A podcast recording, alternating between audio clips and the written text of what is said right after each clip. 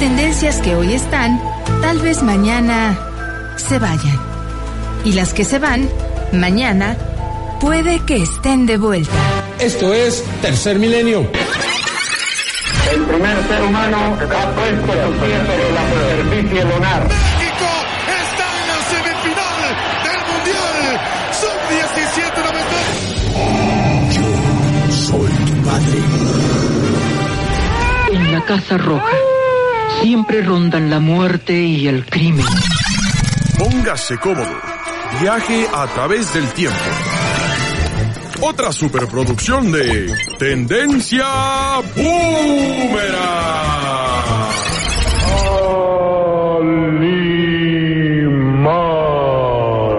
¿Calimán? No, Tendencia Boomerang. ¡Comenzamos! Esto es Tendencia Boomerang.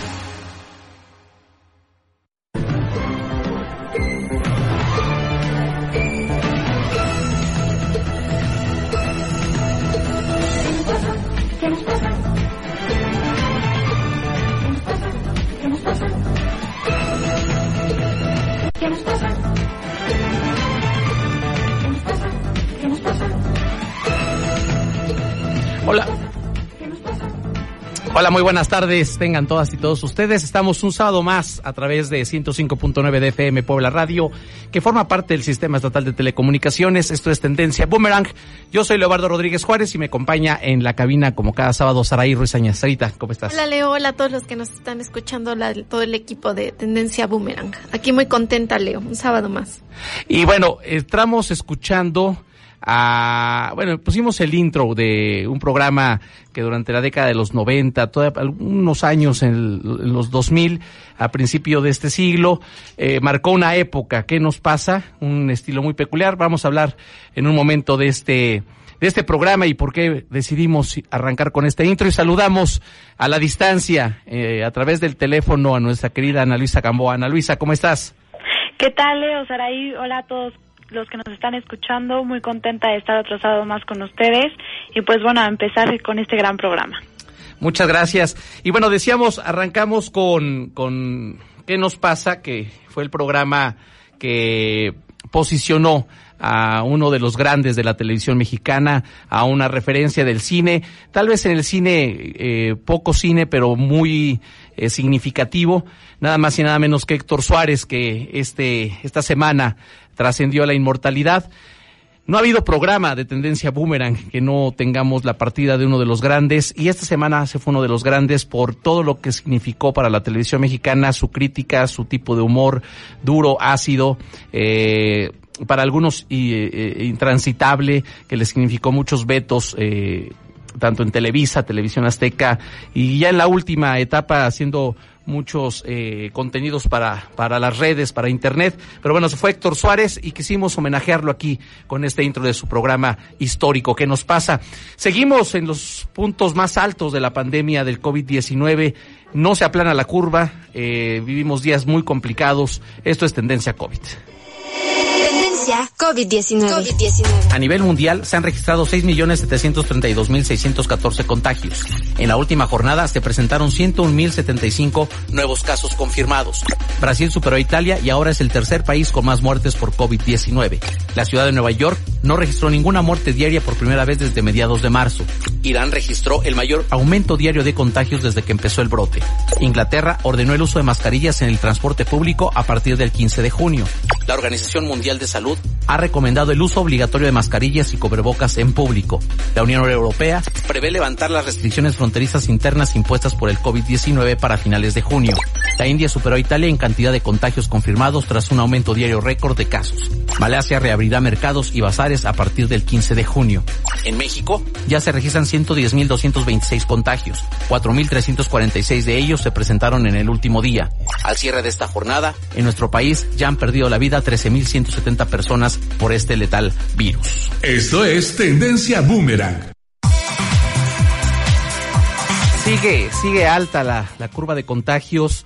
Eh, hay mucha gente en las calles. Bueno, ya cumplimos, mañana cumplimos una semana de que concluyó la Jornada Nacional de, de, Sana Distancia. Eh, complicada todavía la situación, Ana Luisa Saraí.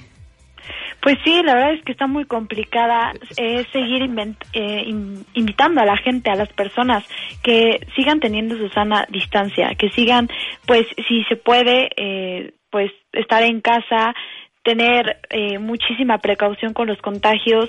Sí, se acabó la jornada, pero eso no, no significa que la realidad y la normalidad sea la misma. Eso no significa. Este, yo veo a muchas personas eh, que que ya están saliendo, que ya están haciendo reuniones, muchos chavos de mi edad pues también ya están haciendo muchas reuniones con sus amigos, cosa que no se debe de hacer, no estamos para esa situación, ya habrá algún día que podamos reunirnos como antes, o más bien no como antes, sino mejorar esa, esa pues relación, pero ahorita no, no es tiempo y seguir invitando a la gente que tome sus medidas de seguridad. Quien, quien pueda, que se siga quedando en casa. Así es, Leo. Bueno, aquí en Puebla todavía nos falta una semana más de estar en casa, pero sí algunos eh, trabajos esenciales. La gente ya ha tenido que regresar a sus oficinas. Eh, bueno, yo por lo que he visto, la gente que está regresando está siendo responsable, está haciendo uso de las caretas, eh, los cubrebocas, lavarse las manos, el alcohol. pues simplemente hay que cuidarnos porque dentro de una semana exactamente está por concluir la, la jornada de sana distancia aquí en el estado. Eh, bueno, no sé, no, no, no sé si, si todos se están cuidando, no sé si todos están usando cubrebocas, caretas. Yo creo que justamente el llamado es ese, la gente que salga le está faltando. Todavía veo mucha gente en las calles sin cubrebocas, sin las precauciones. Ojalá, ojalá que se vuelva una generalidad. La OMS, como lo escuchamos en, en la cápsula, ya marcó como obligatoria esta, esta, esta, esta, ese tipo de cuidados. Vienen días en los cuales tenemos que reforzar tenemos que ser eh, mucho más eh, prudentes para, para salir a la calle. Y bueno, pues ahí están las cifras, ya prácticamente 6 millones de contagios a nivel mundial. En México ya alcanzamos y superamos los 13 mil em, eh, fallecidos. Es decir, está en el punto más alto, está en un momento creciente, entonces a cuidarnos, a cuidarnos mucho. Y bueno, entrábamos hablando de Héctor Suárez y preparamos algo para recordar a este actor y cómico mexicano eh, referencia del siglo XX.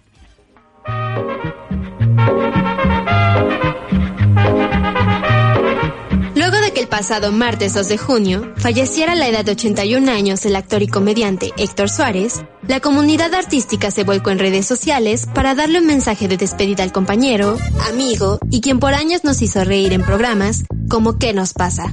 El gran maestro Héctor Suárez ha muerto. Pionero, brújula, artista del llanto y la cosquilla. Actorazo. Tres telones con ovación cerrada para ti. Homenaje querido Héctor. Esto fue lo que escribió el también actor Víctor Trujillo en sus redes sociales. Héctor Suárez Hernández nació el 21 de octubre de 1938 en la Ciudad de México. Llegó casi por accidente a las clases de teatro que impartía el actor Carlos Alcira y bajo su tutela colaboró en el llamado teatro de tesis a finales de los años 50. Su trayectoria en el cine mexicano inició en 1964 con la película El Asalto. Películas como Despedida de Soltera, La Mujer de a 6 litros, La Marcha de Zacatecas, Lagunilla Mi Barrio, Picardía Mexicana, El Milusos y Mecánica Nacional forman parte de su repertorio como actor. A ver, déjame masticar, para verte bien. Eso. ¿Cómo lavar un coche tú? Cara como de artista, ¿eh? En televisión, marcó la forma de hacer comedia en México, ya que por medio de su estilo espontáneo, caracterizado por el humor negro, se dedicó a hacer denuncia social y escapó las normas de censura establecidas en su época. Con programas como ¿Qué nos pasa?, logró crear un sinnúmero de personajes populares que reflejaban el día a día de la idiosincrasia mexicana. Personajes caricaturescos como Flanagan, con su clásico estribillo Queremos rock, Doña Zoila, la madre dominante y manipuladora, el no hay, un dependiente de tienda que nunca atendía bien, y el burócrata, el típico empleado público que pone más obstáculos que soluciones. No, cuando no uso la bici, me meto unos camiones, mano, de esos que echan más smoke que todas las fábricas de Escaposalco y de Tlalnepantla, mano. Así, meseros, choferes, vendedores, porteros de condominio y muchos otros más formaron parte de su variado repertorio. Tales contenidos de sátira política y crítica social llevaron a que Suárez fuera amonestado en distintas ocasiones. La primera por el entonces presidente Miguel de la Madrid, Y la segunda ocurrió después de hacer un sketch de Jesús Martínez Palillo en el programa Mala Noche No con Verónica Castro. Héctor Suárez fue despedido de la televisora y hasta sería acusado de insultar al presidente de la República. Tenemos que ser los ojos de quienes no pueden ver. No porque no vean, sino porque no ven más allá de sus narices. Los oídos de quienes no pueden escuchar y la voz de quienes no pueden hablar. Esto es Tendencia Boomerang.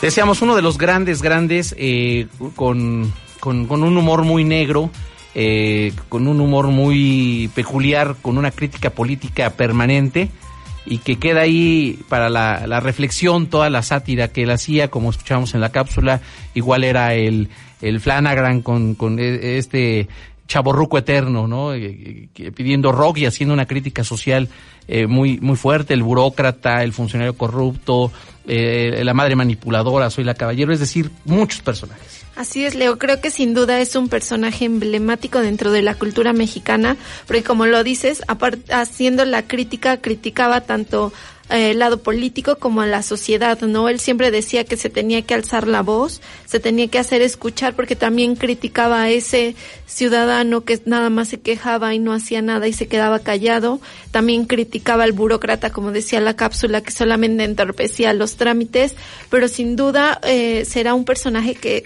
va a ser recordado por varias generaciones. Ana Luisa.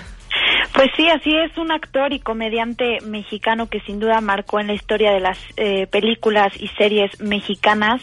Él tenía un gran problema y que era el alcoholismo. Eh, fue una lucha por más de 20 años. Nunca, algo que siempre resaltó es que nunca tomaba antes de trabajar, respetaba mucho lo que hacía, respetaba mucho la actuación, el teatro, pero después era cuando pues ya empezaba a tomar porque decía que una de sus frases que solapaba esa acción era el placer del deber cumplido. Entonces, pues él al satisfacerse de ya haber hecho lo que tenía que hacer, pues tomaba y decía que pues sus borracheras duraban a unas 10 días y que amanecía en otro país. Vaya, yo creo que eso fue lo que hizo que tocara fondo y después de eso se acercó mucho con Dios, era un gran devoto y, él, él hacía muchísima meditación se conectaba eh, con, el universo y una de sus claves, una de sus consejos que, que, nos comparte es tener fuerza, poder e inteligencia para así querernos y amar a la vida. Entonces, pues yo creo que eso es el aprendizaje que él nos deja. Así es. Y bueno, recomendarles, hay un ensayo que escribió Carlos Monsiváis hace varios años cuando se estrenó ¿Qué nos pasa? que se llama Los retratos del humor en la revista Proceso. Si lo googlean así, Proceso, retratos del humor, Carlos Monsiváis, les aparece de inmediato. O le ponen Héctor Suárez, Carlos Monsiváis y les lanza luego, luego la búsqueda. Y decía que ¿Qué nos pasa? formó un público fiel, deleitado, eh, ante las situaciones que ya conocía y los personajes que padecía o creía padecer a diario o deseaba encarar. Como suele suceder, el contagio fue avallasador, los estribillos de qué nos pasa se oyeron por doquier el día entero y los estereotipos muy probablemente persistirán cuando la moda aminore o se desvanezca. Es lo que decía Carlos Monsiváis en aquellos tiempos sobre el programa de Héctor Suárez qué nos pasa. Nos vamos a nuestro primer corte. Recuerde que estamos en tendencia Boomerang. Se transmite a través de 105.9 de FM Puebla Radio.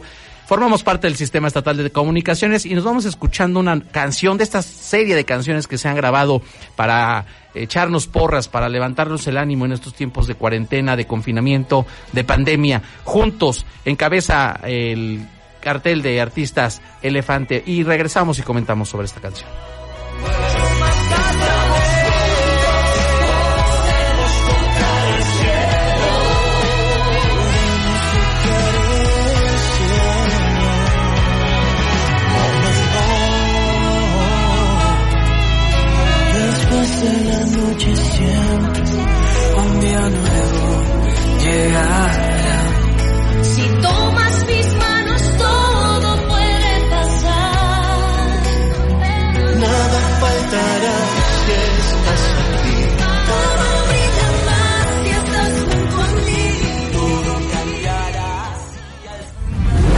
Tendencia Boomerang. Regresamos. Tendencia Boomerang. Continuamos. Dejándote admirar. Sí, sí, sí. Un mezcal no más para envalentonarme. Quiero sacarte a bailar, no me importa nada más. Estamos escuchando una canción que fue tendencia también en la semana eh, ya les hemos recomendado antes eh, esta página que se llama ¿Por qué es tendencia? Y bueno, esta canción que se estrenó el jueves por la noche y que apareció ya en el primer minuto de este viernes en las plataformas digitales se llama Danzón Remix, que es una canción de Emilio eh, que canta con eh, 4F Music y Lexit eh, y bueno, pues está en todas las plataformas, está movida y fue tendencia el jueves por la noche. Y bueno, les decíamos, no ha habido programa en el cual no hagamos referencia a la partida de un grande y ha habido semanas como esta en la que nos toca de a dos o de a tres desafortunadamente. Y bueno, esta semana también nos tocó despedir y preparamos algo para recordar un poco de su trayectoria del fundador del Museo Nacional de Antropología e Historia. Estoy pensando que uno es como si llevara una bolsa de mendigo, un zurrón de mendigo, que vas echando mendrugos y vas echando pedazos de pan y de queso y lo que te encuentres. Mario Vázquez Rubalcaba fue alumno de la primera generación de museografía y arqueología. Formó parte de una comunidad en la que se encontraban estudiantes como Alfonso Soto Soria y Román Piñachán. Entre sus maestros estuvieron Miguel Covarrubias, Fernando Gamboa, Juan de la Encina e Ignacio Bernal. Probablemente fue crucial la experiencia adquirida al lado de Fernando Gamboa, pues fue quien lo puso en contacto con personajes como Diego Rivera, David Alfaro Siqueiros, Chávez Morado y el Dr. Atl, personalidades que estuvieron en el centro de la vida cultural y política del país. Dichas influencias las integró Vázquez Rubalcaba a su propio paisaje intelectual, fincado en lo que algunos definieron como un nacionalismo crítico. En 1962, participó en la creación del emblemático Museo Nacional de Antropología. Posteriormente, se hizo director del mismo. Además, en el ámbito internacional, trabajó en la renovación del papel de los espacios museísticos. El director general del Instituto Nacional de Antropología e Historia, Diego Prieto, confirmó a través de su cuenta oficial de Twitter el fallecimiento de Mario Vázquez Rubalcaba, fundador y director del Museo Nacional de Antropología, quien murió en la madrugada del pasado 2 de junio a los 97 años de edad. Era yo un ogro bueno. Pues ¿qué será que solo heredé de mi vecindad? Ahí andaba en la mochila del pordiosero. Trabajábamos con mucha pasión. Esto es Tendencia Boomerang.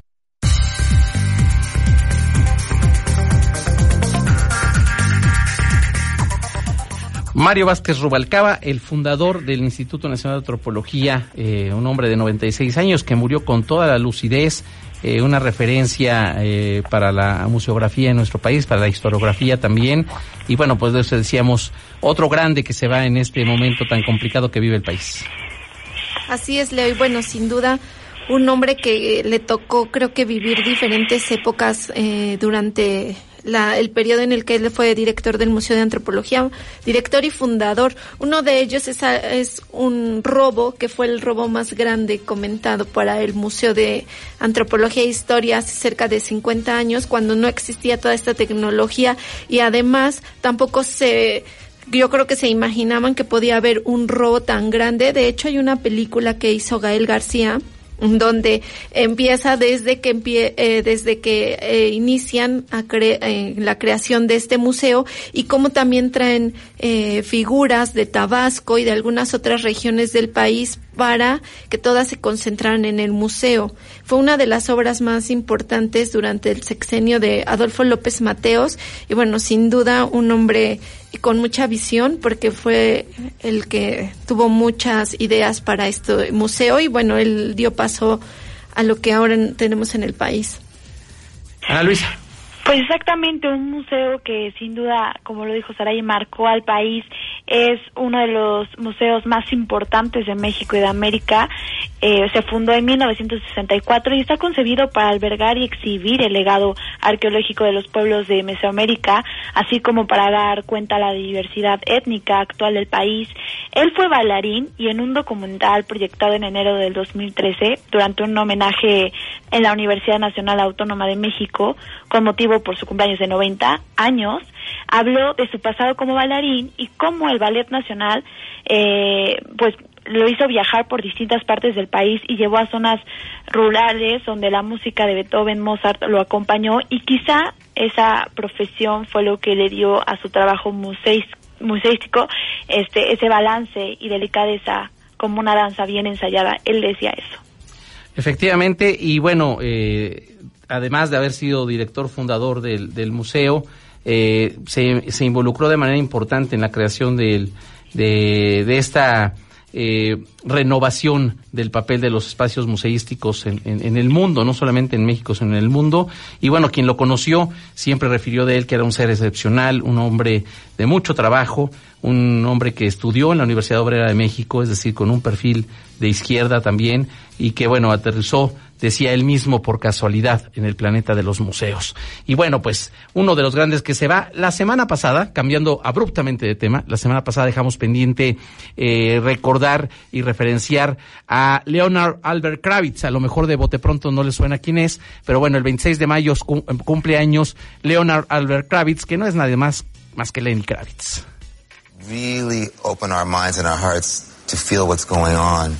So that we can address these issues and, and, and learn to love each other. We, you know, we have one planet that was given to us. Yeah. We're all different. That's what makes us beautiful. Lenny Kravitz ganó el premio Grammy al Best Male Rock Vocal Performance durante cuatro años seguidos, de 1999 a 2002, y está situado en la posición número 93 de los 100 mejores artistas de hard rock de VH1, habiendo vendido más de 40 millones de discos en todo el mundo.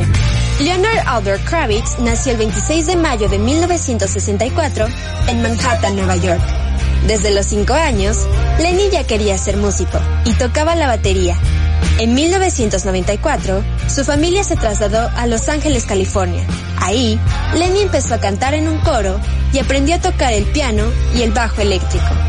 En busca del éxito musical, adoptó el sobrenombre de Romeo Blue, dada su admiración por el también cantante Prince pero no consiguió ningún contrato musical con ninguna casa discográfica, ya que le decían que su música no era lo suficientemente negra o lo suficientemente blanca, por lo cual decide volver a Nueva York. A finales de los años 80 edita su primer álbum, Let Love Rule. En 1991, el tema It Ain't Over Till It's Over alcanzó el número 2 en Billboard y en 1993 apareció su canción Are You Gonna Go My Way, que fue un éxito rotundo y que lo catapultó a la fama. En el 2004 recibió su sexta nominación a los Grammy por If I Could Fall in Love, de su sexto álbum de estudio. En el 2008 publica el disco It's Time for a Love Revolution, con el que consiguió discos de oro en España, Estados Unidos y Reino Unido. Su hit más famoso del álbum es I'll Be Waiting.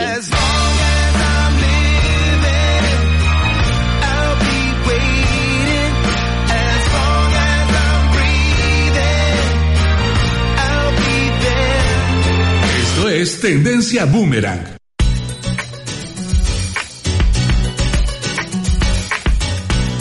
Bueno, pues Happy Birthday para Lenny Kravitz. Lenny Kravitz, una, una referencia musical para esta generación.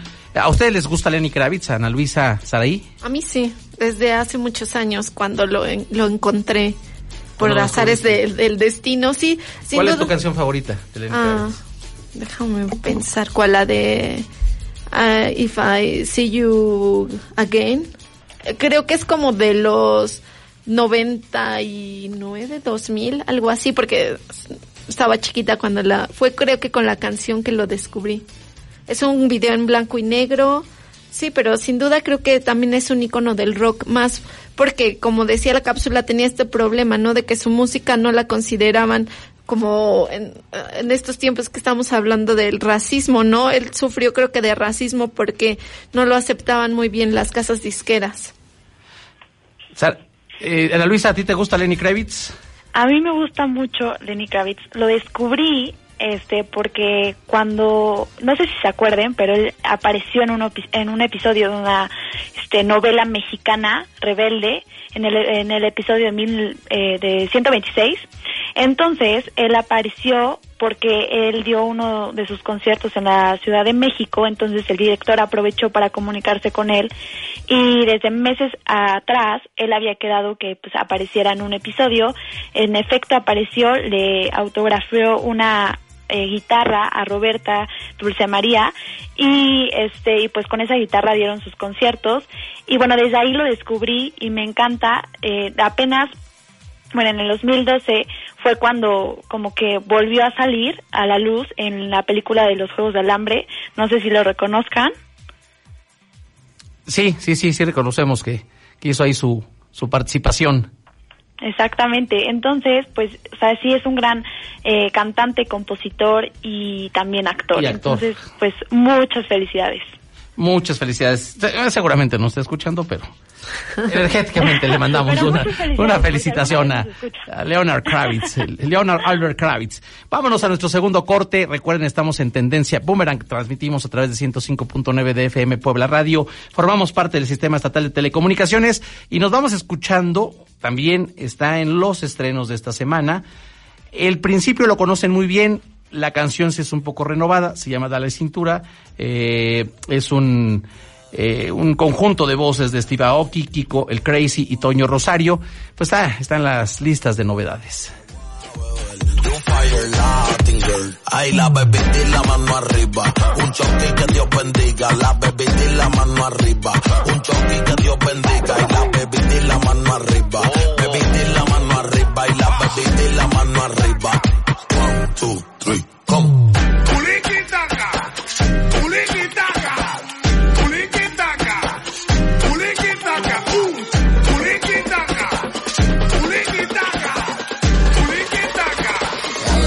Y cuidado te quemas.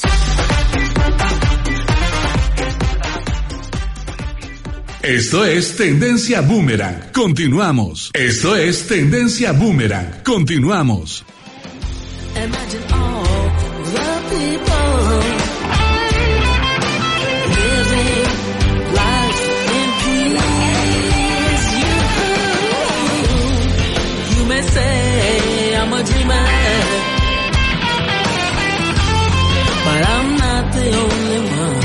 Estamos de regreso en Tendencia Boomerang. Recuerden que seguimos transmitiendo a través de 105.9 de FM Puebla Radio. Formamos parte del Sistema Estatal de Telecomunicaciones. Escríbanos en Facebook, mándenos saludos. A veces no nos da tiempo dar, eh, leerlos al aire, pero nos motiva mucho saber que estamos escuchándonos a través de estas maravillosas, estas benditas redes sociales. Eh, regresamos escuchando eh, una canción, pues es icónica, que es Imagine, pero en esta ocasión cantada una, una versión muy al estilo de Cindy Blackman y de Carlos Santana. A ver, escuchamos otro pedacito. Ya nos va- ya de hecho Facebook ya nos mandó ahí la alerta que nos silenció, pero bueno, lo pueden escuchar en Facebook, perdón, en Spotify en la semana para quien no está en el en vivo. Pero a ver, vamos a escuchar otro pedacito. La verdad es que les quedó muy bonita esta versión a Cindy Blackman y a Carlos Santana.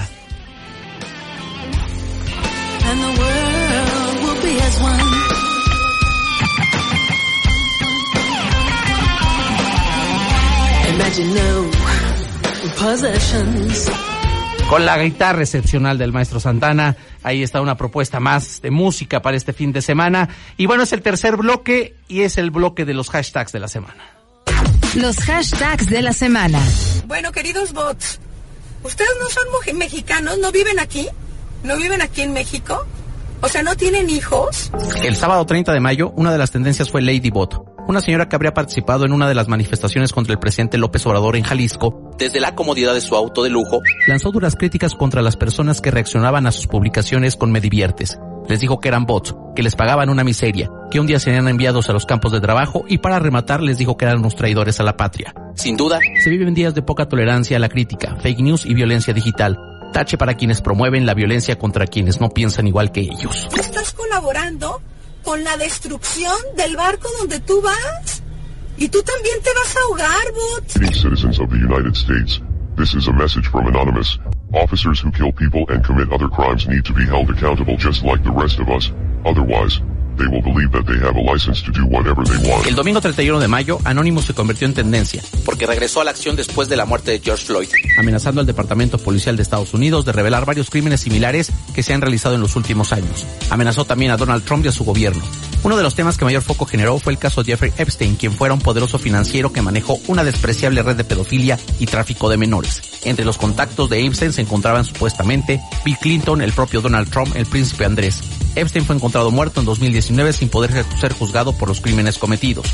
En otra de sus filtraciones, afirmaron que la familia real mandó matar a Lady Di, debido a que supuestamente ella tenía pruebas que podían incriminar al príncipe Carlos de tráfico y abuso de menores. Filtraron un supuesto audio de Michael Jackson minutos antes de ser asesinado por los asuntos relacionados con el Pizzagate. Varios fueron los famosos alcanzados por estas nuevas revelaciones. Veremos qué pasa en los próximos días, porque sin duda Anonymous sigue siendo una tendencia boomerang. Unfortunately, we do not trust your corrupt organization to carry out justice, so we will be exposing your many crimes to the world. We are Legion. Expect us. Para esos adultos, eh, ¿cómo decirlo para no faltar al respeto?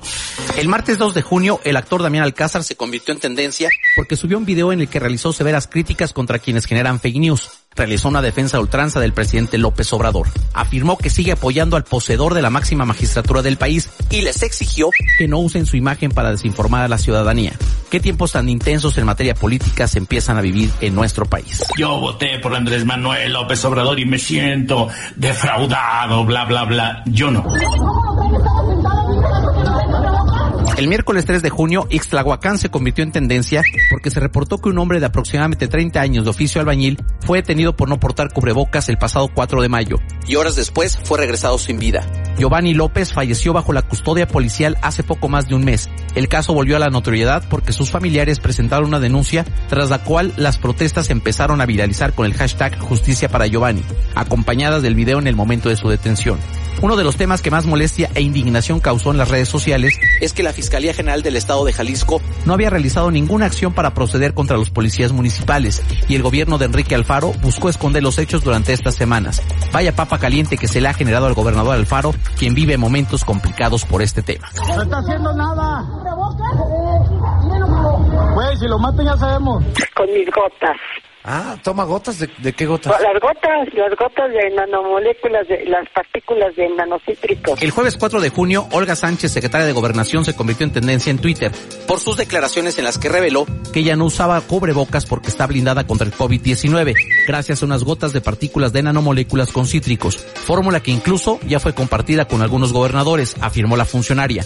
Vaya debate que se armó en la red y como siempre, muchos a favor y otros tantos en contra. Que, que no tiene rigor científico y que necesita eh, un proceso eh, de más eh, certificación médica. Ellos que son los que viven el día a día esto, mm, no les es posible olvidar. El viernes 5 de junio, una triste tendencia. La guardería ABC volvió a ocupar la cúspide de los temas en redes sociales. Se cumplieron 11 años de la tragedia en la que 49 niños perdieron la vida y 106 resultaron heridos. Todo esto en Sonora. A más de una década de distancia, los mexicanos seguimos exigiendo justicia y castigo para los responsables. Una oración y un triste recuerdo para todas las familias que ese día perdieron la alegría de sus vidas. Son ellos también los que los que ya solicitan y ya exigen eh, el hacerse presente estos días. Nos acaban de golpear, todo está grabado. El sábado 6 de junio, una indignante tendencia. Itzel Valencia y Alejandro Rodríguez, ambos colaboradores de Canal 13, que al intentar realizar un reportaje en el mercado conocido como El Parían en la ciudad de Puebla, fueron agredidos de manera brutal.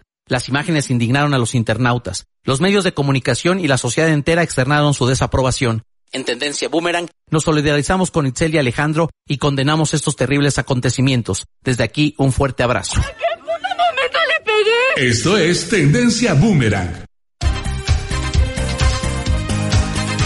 Una, una semana eh, larga, una semana intensa, con muchas noticias, con muchos hashtags. Costó trabajo seleccionarlos, pero de entre lo que se eh, puso en manifiesto y que ocupó gran medida la conversación digital, pues lo de Anonymous. Anonymous una vez más irrumpe ya con sus eh, revelaciones entre revelaciones y, que bueno vuelve a poner algunas teorías eh, alrededor de ciertos temas que ya se habían manejado en algún momento, pero llega Anónimos y dice son reales, está confirmado. Yo sigo poniendo en juicio, en tela de juicio, la veracidad de algunas cosas de Anonymous porque tampoco presenta muchas pruebas que digamos. Y me estaban comentando, me estaba comentando Saraí que la llamada, la supuesta llamada de Michael Jackson unos minutos antes de que eh, eh, oficialmente se suicidara y es una llamada al 911 donde habla de que eh, se vienen momentos muy difíciles y que hay un grupo que está por encima del gobierno eh, y que lo van a matar porque lo quieren inculpar en aquel escándalo del Pizzagate, se acordarán ustedes. Incluso empezó a circular un video del negocio este de pizzas donde supuestamente se escuchaban gritos de niños. Es decir, lo que realmente resalta de esta parte de Anonymous es que hace muchas revelaciones o cuando menos hila algunos acontecimientos con ciertos personajes eh, que, han estado en el escándalo mediático internacional porque se les vincula con el tráfico de niños, con la pedofilia y bueno, nombres sobraron en la semana. Los Clinton, Trump, este varios actores y actrices famosas, deportistas, es decir, fue un escándalo y, y, y bueno, pues la referencia directa al eh, mini documental que está en Netflix de Jeffrey Epstein, que era este cerebro financiero y que era el que controlaba esta supuesta red de tráfico de, menores y de pedofilia. Eh, publicaron algunas fotos muy complicadas de Donald Trump. Donald Trump vive un momento muy difícil en la presidencia de Estados Unidos, pero creo que Anonymous irrumpe la semana de las tendencias. Sí, yo también creo que Anonymous se llevó la semana, nos trajo a todos pendientes de cada cosa que publicaba y sí hizo algunas eh, publicaciones inesperadas, hackeó la página del Vaticano, hackeó también la página del Tecnológico de México, eh, no publicó nada de México, se decía que también iba a poner algunas noticias, no puso nada, pero sí hackeó la página y bueno, también llegó este escándalo de Pizzagate hasta hablar también de que la corona inglesa estaba dentro de todo esto de esto acerca Claro. de, de los Y- niños, que ¿no? Confirmaba que habían matado a Lady Diana porque tenía pruebas de que el príncipe Carlos había Del príncipe Felipe. El, el príncipe Felipe, perdón, estaba involucrado en este tipo de situaciones. Ana Luisa, ¿con qué te quedas de los hashtags de esta semana? Pues es una decisión muy difícil, yo me quedo con dos, con Anonymous porque en efecto sí reveló muchas cosas que ya tenía ya teníamos la teoría, pero él presentó muchas pruebas. Este hacker, este gran hacker, habló mucho de la eh, pues de la red de pedofilia Pizzagate, que sin duda yo sí creo que existe. Incluso Einstein eh, declaró que pues él tenía una isla donde ahí hacían sus fiestas con niños para pues aprovechar de ellos. Y ahí invitaba a la familia real que era Carlos y Felipe y estaban eh, vaya vinculados con el tráfico sexual y abuso de menores. Entonces pues yo sí creo que sí haya existido bueno más bien existe esta red de pedofilia. También pues lo de Michael Jackson pues ahí no es una prueba como tal pero sin duda eh, sí fue un momento muy fuerte para él porque lo incriminaron de esta red de pedofilia cuando no se presentó pruebas.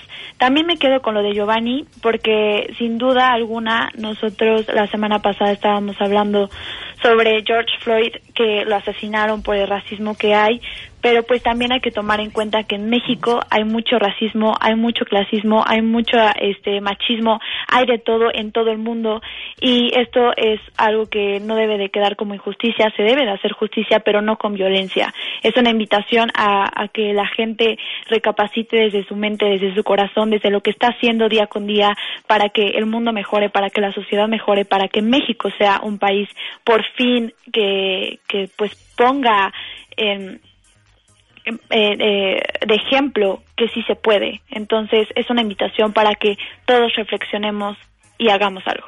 Bueno, vámonos al corte. Regresamos. Creo que tenemos que hablar. No podemos dejar fuera lo que está ocurriendo en Jalisco, que se relaciona con lo que comenta Ana Luisa, con el tema de Floyd.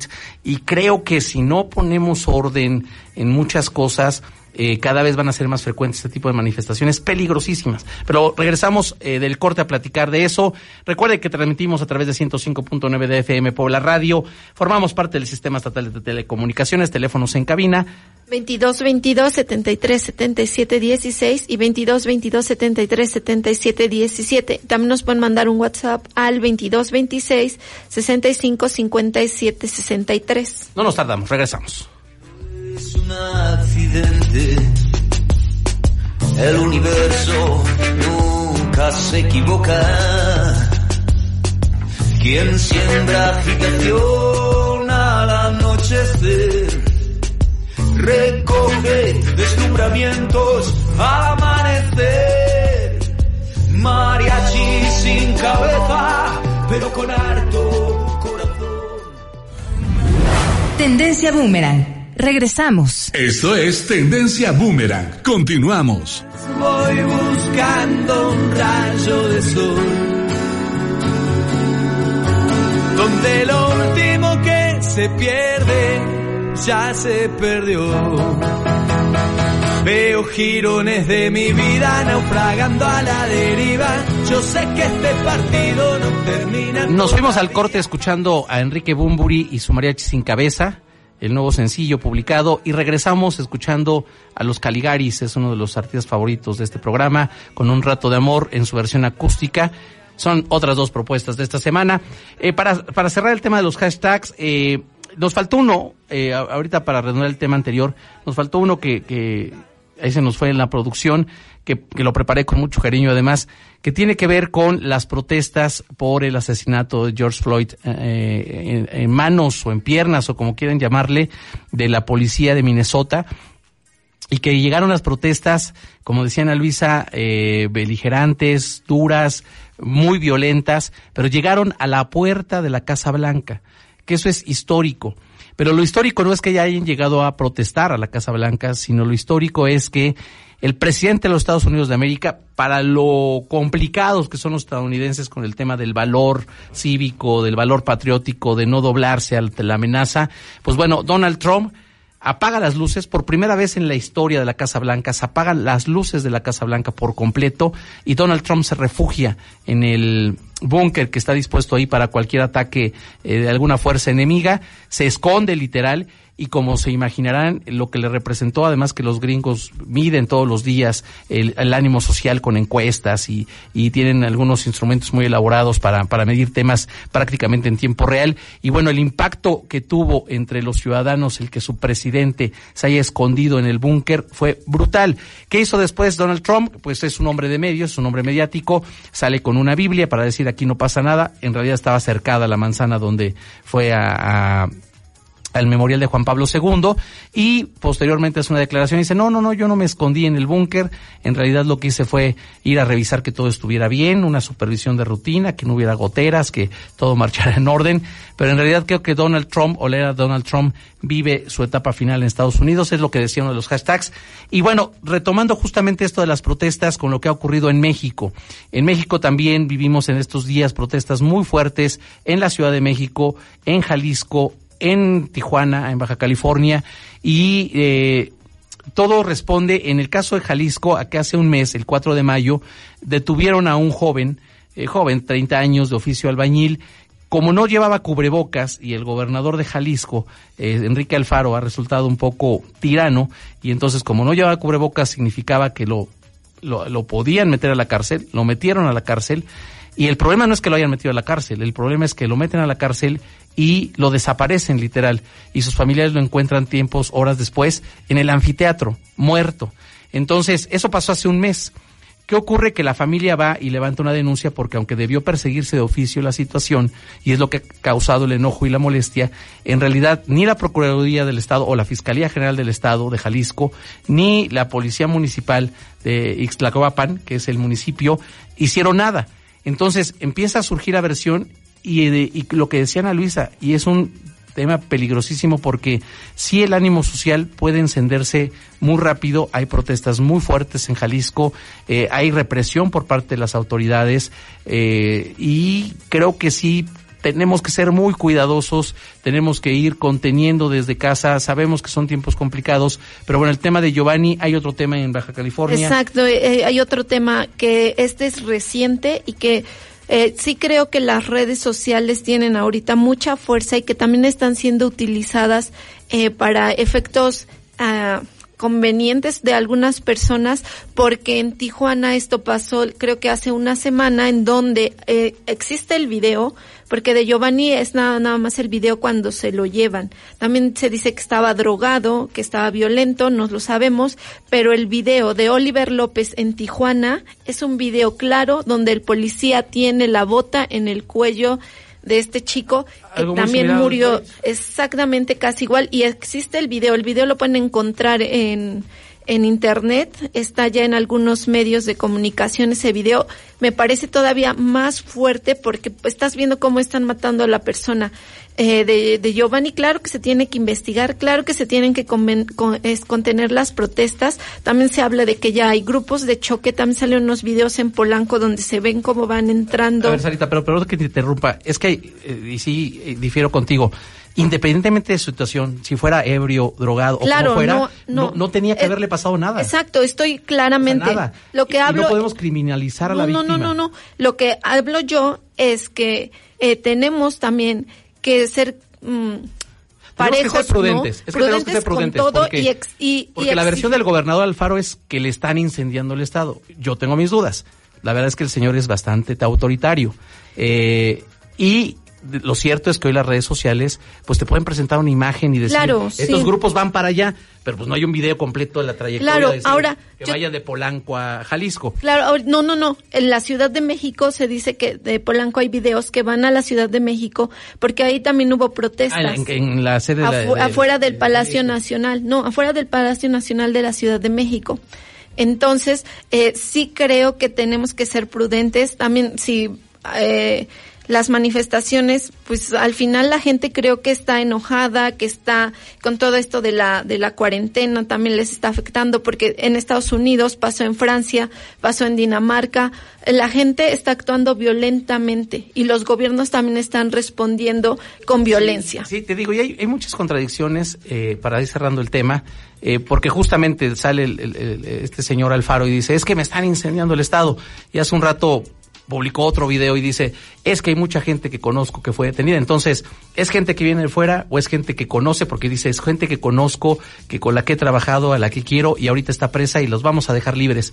Hay muchas contradicciones. Lo importante es no a la violencia sea cual sea el tema, sea cual sea la causa, todo de forma pacífica.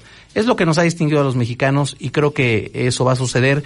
Eh, desafortunadamente cuando ocurren este tipo de, excesos, eh, insisto, el de, tanto el de Giovanni como el de Oliver como el de Floyd, pues significan una eh, respuesta eh, de esta naturaleza ante la apatía, ante la eh, no acción a veces de la autoridad y creo que tanto eh, las autoridades de un lado y de otro en Estados Unidos que quisieron ocultar el tema de Floyd, ese fue, ese fue la molestia de, de la, de la gente y la displicencia de Donald Trump para con el tema. Lo mismo pasó en Jalisco, la displicencia de Enrique Alfaro de decir, bueno, pues sí, ya lo mataron, ya a ver qué pasa. No, creo que es lo que le, está molestando a la gente. Es un tema, son los hashtags de la semana y bueno, vamos a ver cómo se va desarrollando. Pero insisto, el mensaje que siempre vamos a transmitir decía Boomerang, paz, amor y paz.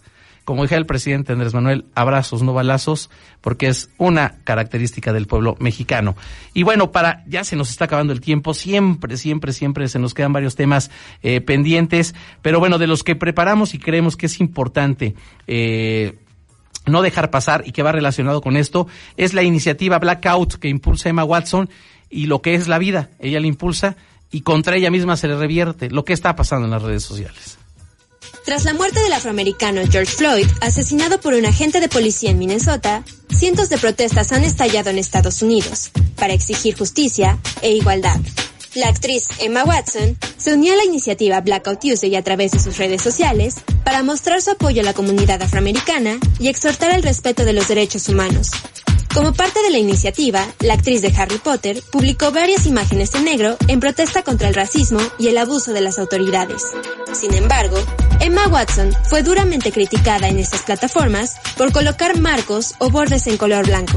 Inmediatamente, usuarios de Twitter salieron en defensa de la actriz y exigieron que pararan las críticas por algo sin sentido, empezando en su lugar a circular todos los proyectos, iniciativas y trabajos que ha realizado Emma Watson como activista. Esto es Tendencia Boomerang.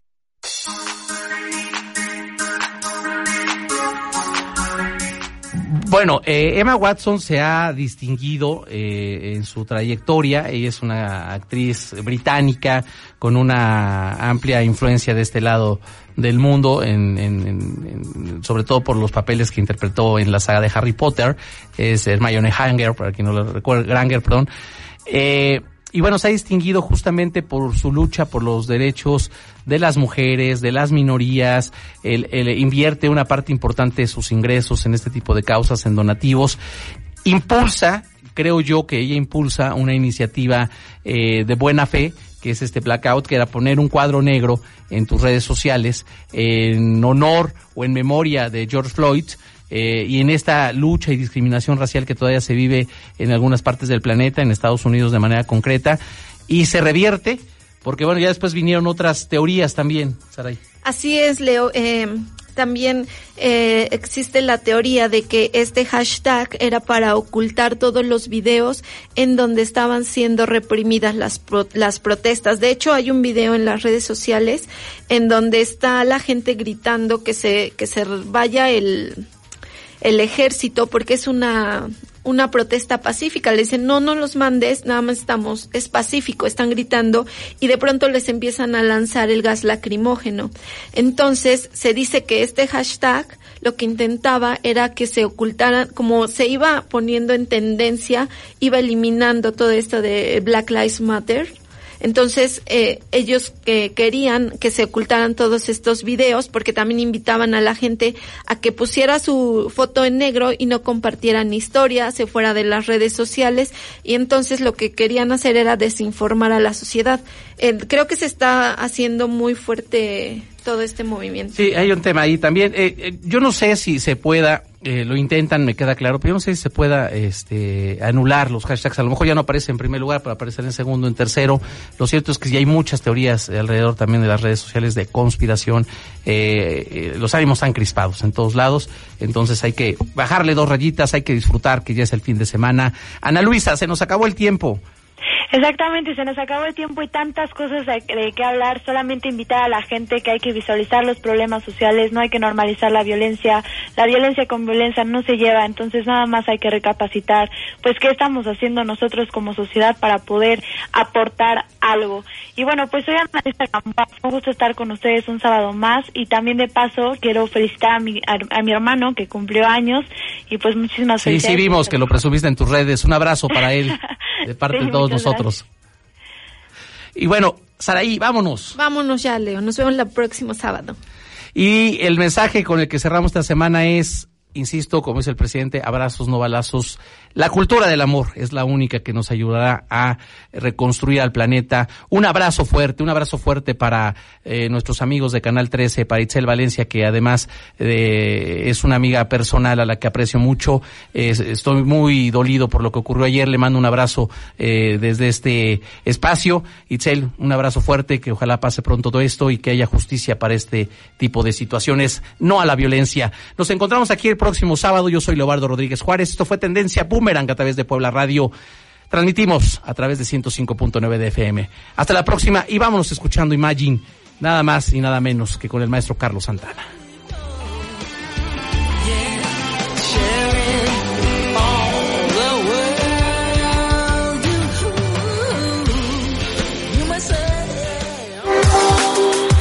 Por hoy, este programa se va, pero la próxima semana estará de regreso. Noticias, libros, música, grilla, películas y todo lo que necesitamos para pasar una hora entre amigos. Tendencia Boomerang.